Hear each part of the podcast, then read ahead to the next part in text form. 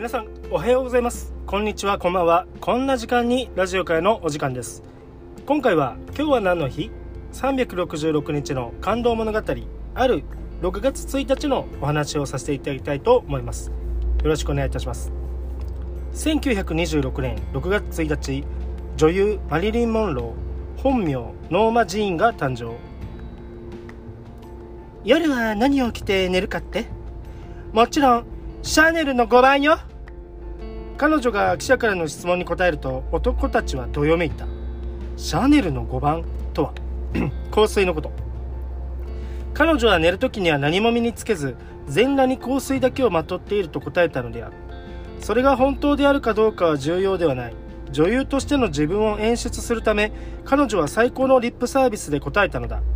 その女優は本名をノーマ・ジーンという。ノーマは1926年6月1日アメリカのロサンゼルスにロサンゼルスに生まれた。両親は2歳の時に離婚しそれ以降彼女は孤児院や里親の家を転々として過ごした。そして航空機部品を製造する工場で働いていた18歳の頃ピンナップモデルに。その2年後大手の映画配給会社のスクリーンテストに合格しマリリン・モンローという芸名で彼女は女優の道へと進む。初めは脇役だったがやがて主役として映画に出るようになり彼女は一躍トップスターに上り詰めた。真っ赤に塗られた唇に目の覚めるような金髪。口元のほくろそして骨をくねくね腰をくねらせて歩くモンローウォーク。色気があって頭の悪い金髪美女というイメージを彼女は見事に確立したのだった。しかしそれらは彼女自らが生み出した虚像であった。金髪は染めたものでほくろはメイクで描いたに過ぎない。そしてセクシーで独特な歩き方はわざと左右で高さの違うハイヒールを履きお尻を揺らしていたのだ。女優になって以降彼女は鏡を見ては笑顔の研究をし人体解剖学の本を読んでは人間の体の仕組みを学んで自分の体のラインをきれいに見せる方法を研究し続けていた。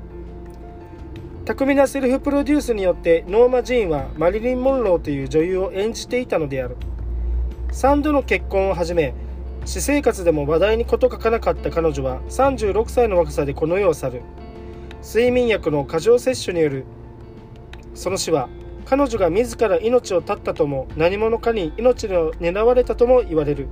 ノーマ・ジーンがマリリン・モンローという役を捨てるにはその方法しかなくなってしまったのかもしれない。今回は6月1日女優マリリン・モンロー本名ノーマ・ジーンが誕生のお話でした。明日6月2日はウェストミンスター寺院にてエリザベス2世が戴冠のお話です。ご視聴ありがとうございました。